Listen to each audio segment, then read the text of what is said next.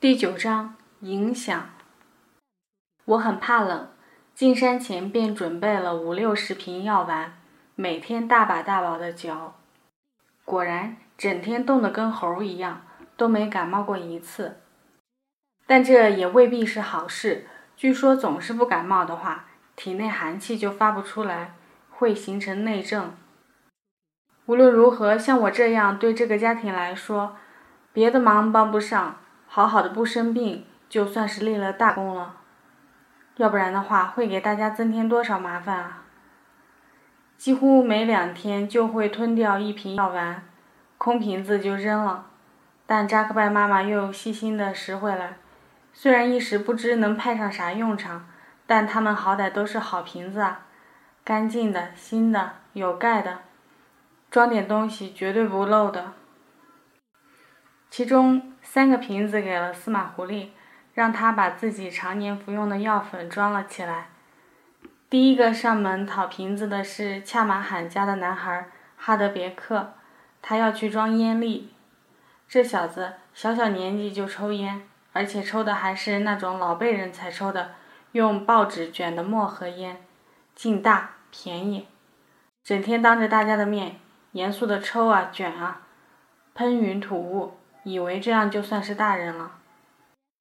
我给了他一个瓶子，并且教育了他一通，数落了抽烟的诸多害处：浪费钱、咳嗽、呛人、娶不上媳妇儿。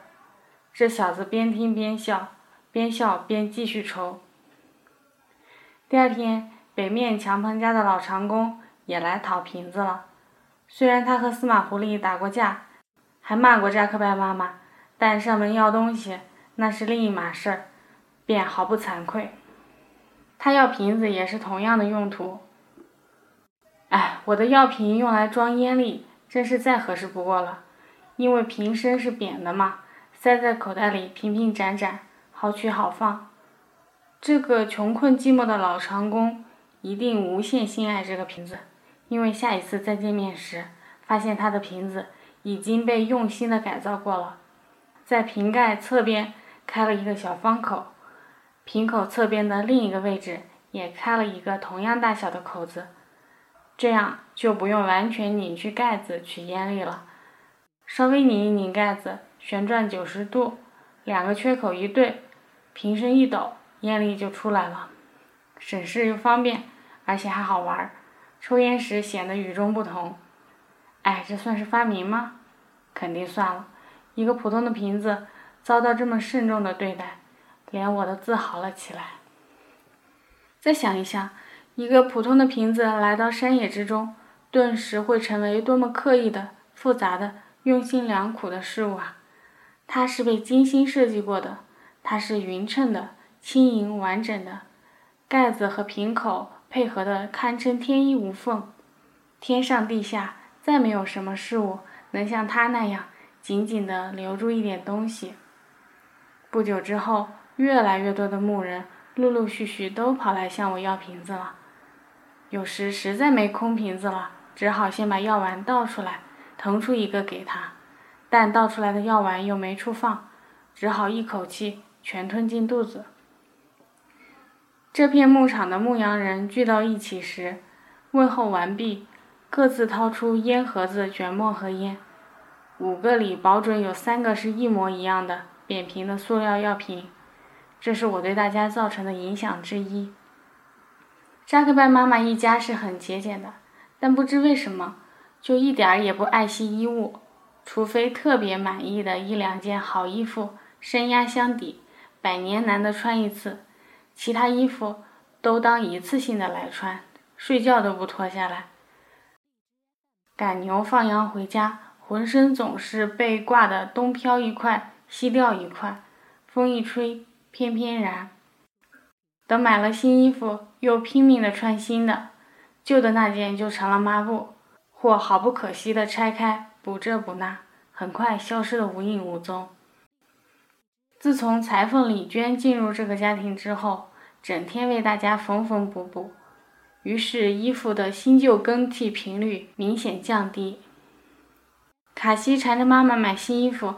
抱怨这个也是破的，那个也是破的，妈妈就会呵斥他：“让李娟给你补。衣服破得最快的是司马狐狸，他整天不但要辛苦的放羊，还要辛苦的和人打架。妈妈总像缝毡子一样给兄妹俩补衣服，针脚长的触目惊心，从这一针到下一针，恨不能直接划过太平洋。补好后反而更不结实了，那些线头总是容易挂住路过的树枝或石片。而我针脚细密，亏妈妈提供的针跟牙签一样粗，把裂缝处的布边朝里卷好再补，补好后还会另外在里面垫一块大小适中的布片，帮衬着密密的缝上，使之更结实。这样缝好也不影响外观，只是一块整洁的补丁而已。由于我本领高强，而且不收费。大家都非常尊重我这一手艺。当我开始补衣服时，大家忙得团团转，也舍不得我停下手上的活给搭把手。有时哈德别克过来串门儿，也会脱下外套，请我帮忙把后背的三角口处理一下，口气极其恭敬小心。为了利用好我这个技术性人才，妈妈时常会搞些小创意，比如。把一件旧衣服的袖子拆下来，让我帮她缝在围裙上，于是围裙一下变成了反穿罩衣。然后再要求我把没有袖子的那件旧衣服缝在一条半身裙上，于是很快就组装出了一条背心长裙。整个过程中，我按着他的大致思路，精心处理好各个细节，令他十二分满意。这可不是容易做到的事。再抱怨一下那枚针，那么粗，要多难用就有多难用。哎，像我这么厉害的人，应该在毡房门口挂个招牌才对。接点零活，赚点零花钱，还是不成问题的。又想起好几年前在山野里游荡时，曾路过一个毡房密集的山谷，其中一顶毡房外就挂着这么一个招牌。上面一个字也没有，只简单的画了一台缝纫机。进去一看，果然是一个简单的裁缝店，工具只有一把剪刀和一台手摇缝纫机，收费却毫不客气。司马狐狸兄妹俩几乎每天都会带一块伤回家，衣服更是天天挂彩，也不知道在外面都遇到了什么样的惊险，不就是放个羊吗？给卡西补裤子，发现他的裤子全都破在一个地方，屁股右边，而且全是被尖锐物挂出的小三角口。我四处寻找原因，最后扒着他的马鞍一看，难怪上面有一个大大的铜饰断了一个角，插口非常尖利。我找来透明胶布，想把那块插口封住，但这个姑娘坚决不同意，说太难看了。奇怪，难道穿着屁股上补丁叠补丁的裤子就不难看了？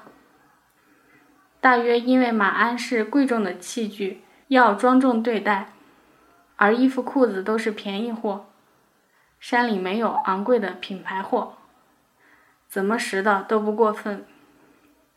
我只好不停地帮他在屁股上打补丁。我的马鞍上也有一个突出的装饰扣。有两次挂破了我的裤子，还有一次挂破了我的衣服。抱着马鞍往下爬时，真想悄悄拆掉它，但它毕竟是纯银的，肯定比我的裤子贵。我做的这些事，大约使家人体会到了品质生活的一点甜头，于是再没人愿意穿着破衣服出门放羊了，多多少少讲究了起来。我要是犯懒了，破衣服接过来往旁边一扔，半天没动静，大家还会不乐意。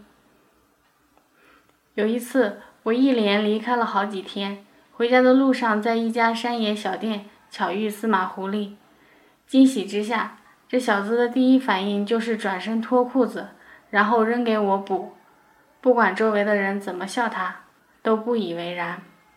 司马狐狸的手表也是我的作品。他有一次打架时把手表的金属带子给弄坏了，此后一有时间就取出来研究该怎么修补。看他那么伤心，我自告奋勇前去帮忙。我直接把损坏的扣瓣卸下扔掉，再把表带两端直接连在一起，连接处插入一枚多余的轴承，扣得死死的。这样，除了整块表固定在手腕上再也取不下来这个缺陷以外，根本看不出什么异样来。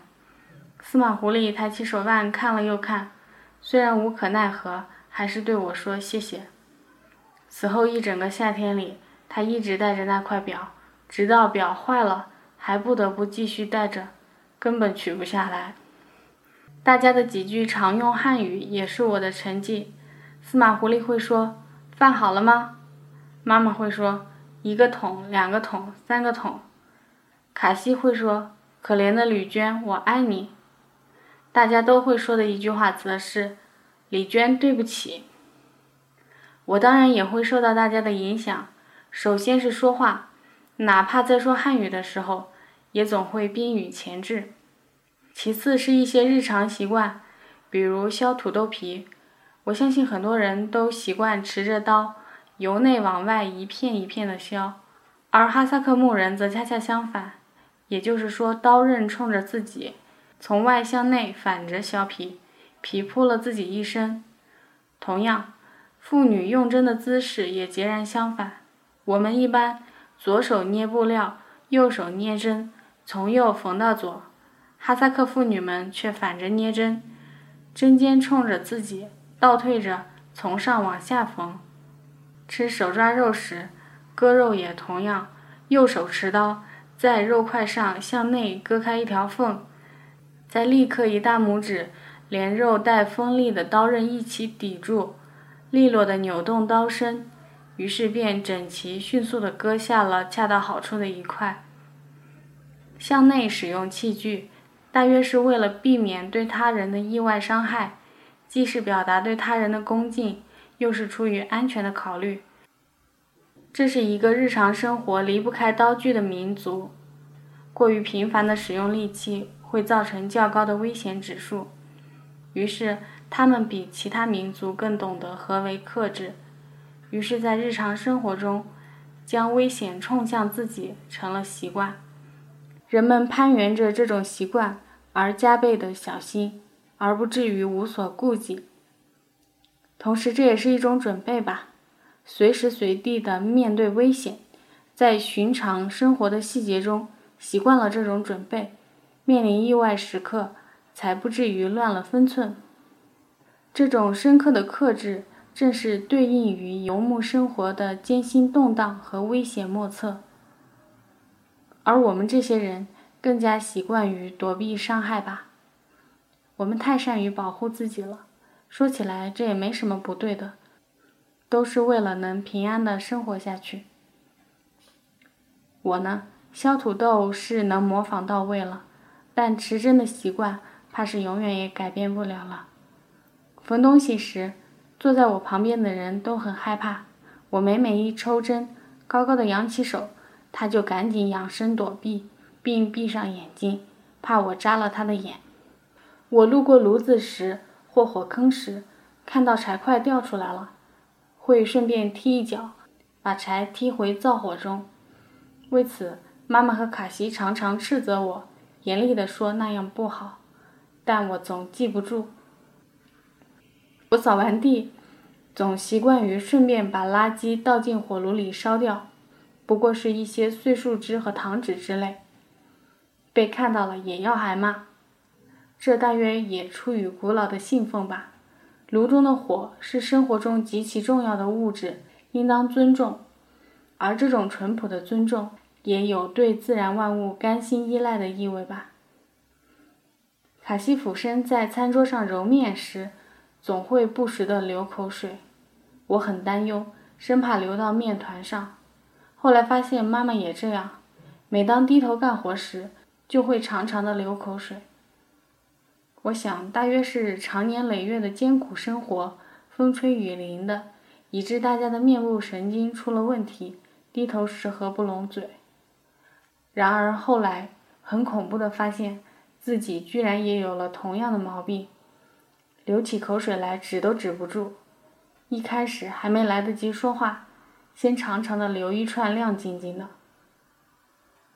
另外，我提水的功力也越来越厉害，一手各拎十公斤，一口气冲上坡，绝没问题。再加上每天摇两个小时的分离器，手臂肱二头肌高高鼓起，神气活现。最可怕的影响则是罗圈腿，骑马一骑就七八个钟头到十来个钟头，下马后好长时间里，膝盖内侧不能靠拢是正常的事。于是没事拼命翘二郎腿，希望能矫正过来。